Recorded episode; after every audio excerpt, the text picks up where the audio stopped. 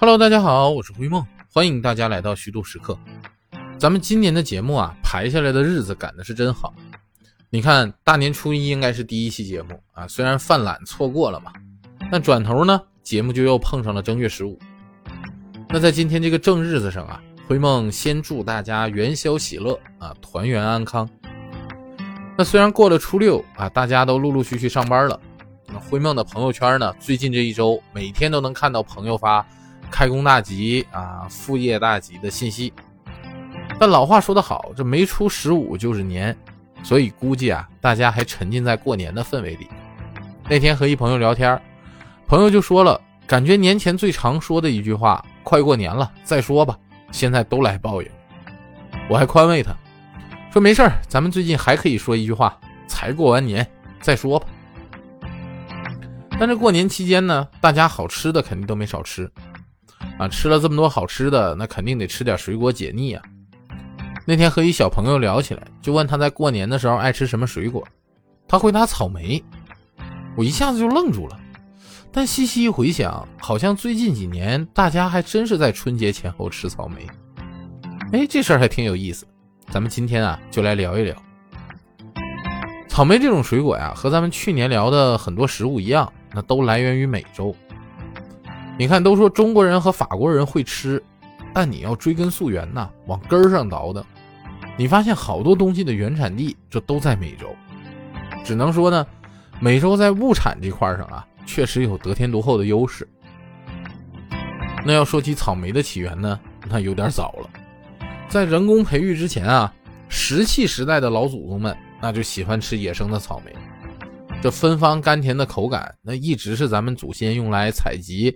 满足口腹之欲的这个绝佳选择，那就这么的，一直到了十六世纪，欧洲人呢登陆美洲，那他们就在美洲发现了一种叫圣女草莓的品种，果实很小，但生长的啊特别密集，吃起来呢还特别香甜。于是啊，欧洲人就把它带回了当时欧洲经济颇为发达的美食之都啊法国巴黎。之后到了十七世纪啊，有一位法国的间谍叫弗雷泽。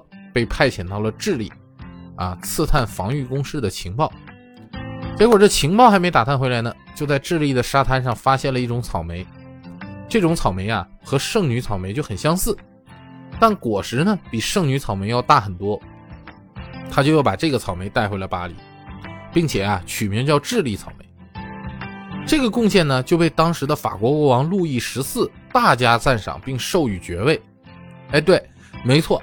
就是那个号称太阳王的路易十四，这想想这路易十四啊，也是一个标准的吃货，一个草莓就给人一爵位，这让灰梦的眼角啊是流下了羡慕的口水呀。那据说这位神奇的国王的人生哲学有一条，就是好吃的水果比国家秘密要价值百倍。所以这弗雷泽呀，在发现这个智利草莓之后呢，一直都成为了路易十四的心腹。这关于太阳王路易十四的人生呢，是褒贬不一啊，都够咱们说几期节目的了，咱就不在这儿絮叨了啊。只能说，这位不可一世的太阳王，在咱们吃货的心中，那绝对算得上是无辈楷模了。那好了，这两位一出来，距离我们现在吃的草莓出现就已经很近了。后来呢，人们就用圣女草莓和智利草莓进行杂交，那就产生了现在草莓的祖先。在经过几代人的培育啊，就逐渐定型了。我们现在吃的草莓基本上也就出现了。在欧洲呢，它的品种叫做大果凤梨草莓。哎，聊到这儿，灰梦就突然反应过来，为啥香港人叫草莓还叫这个士多啤梨了？除了音译的原因呢，可能还有一部分原因哈，是这个大果凤梨草莓的名字可能有点关系。那后来呢，草莓就传到中国。但时间有点晚，那都得到一九一几年的事儿了。咱们最初引进的就是这个大果凤梨草莓。灰梦聊了这么多，为啥还要说冬天吃草莓这事儿很有意思呢？因为在灰梦的记忆里啊，草莓其实是夏天的水果，以前都没怎么在冬天吃过。而且冬天的草莓，灰梦小时候是真不好吃，那大棚扣出来的，酸涩，一点都不甜。要是有兴趣的朋友，现在去网上查资料啊，关于草莓的，上面一般呢也都写说草莓的花期在四到五月，结果呢在六到七月。你看这妥妥的夏季水果啊，应该和西瓜什么的混在一起，是不是？怎么就变成冬天才吃的了呢？这事儿啊，还得归功于隔壁小日子过得不错的那个日本人民的功劳。我们现在冬天吃的草莓呢，大多是温室大棚种植，最有名的就是丹东红颜草莓，它的前身就是来自日本静冈县的早熟优良品种，一九九九年引进的，在丹东东港移植栽培成功啊，从草莓棚搭建到苗株培育，均按照当时日本最高的标准引进，坚持呢自然成熟，不使用激素、膨大剂这些，也不打催熟剂、色素。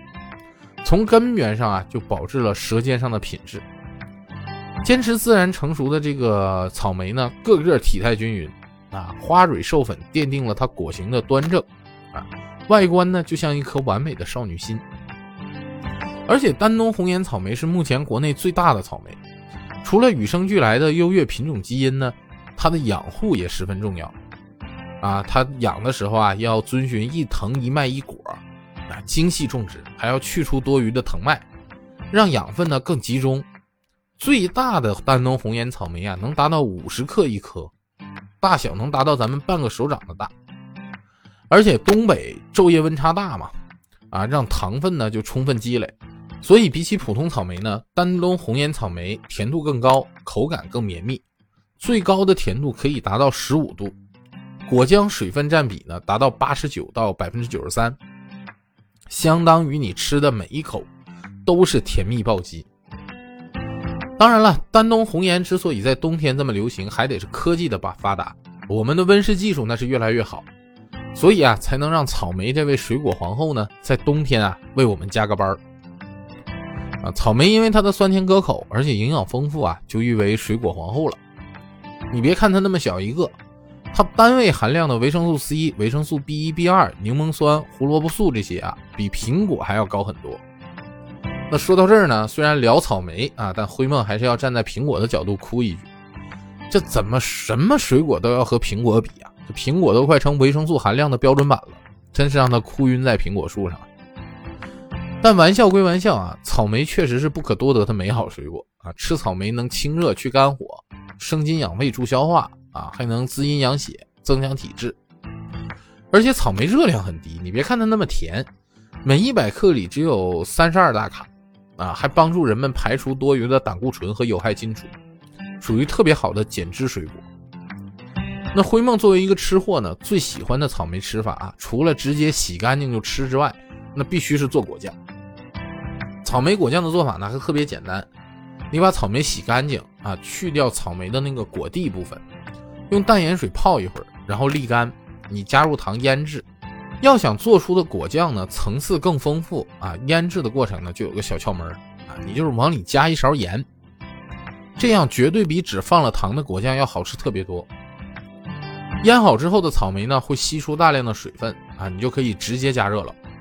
先大火煮开，然后小火熬煮，因为草莓本身又很甜，而且加了糖嘛。你要是不想吃那种甜到发齁的果酱啊，你就乖乖的来个酸甜平衡，啊，你加入柠檬汁，这样出锅的果酱呢，绝对酸甜可口。东西加完，你就慢慢的熬就行了，但注意熬的时候要搅动，不然有糊锅。等水分差不多熬光了，果酱也就差不多出来了。自然冷却之后，装在提前消过毒的罐子里，放进冰箱，这就齐活。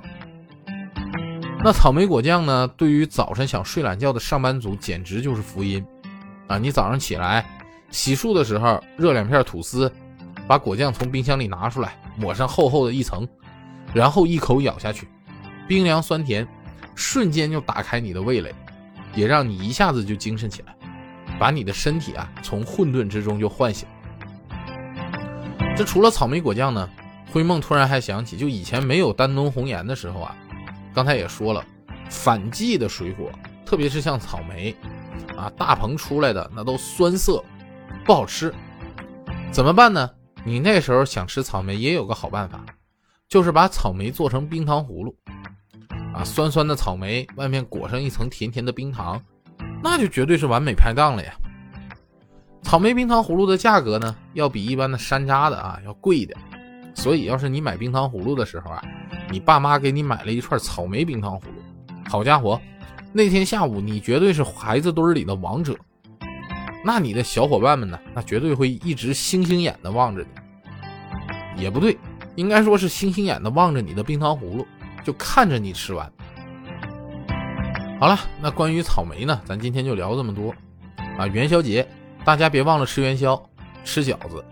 那吃完了呢，您要是觉得腻。就到楼下水果超市买上一篮子啊，冬季的丹东红颜草莓吃一吃啊，直接实现草莓自由，唤醒一下干劲儿啊，迎接新的一天。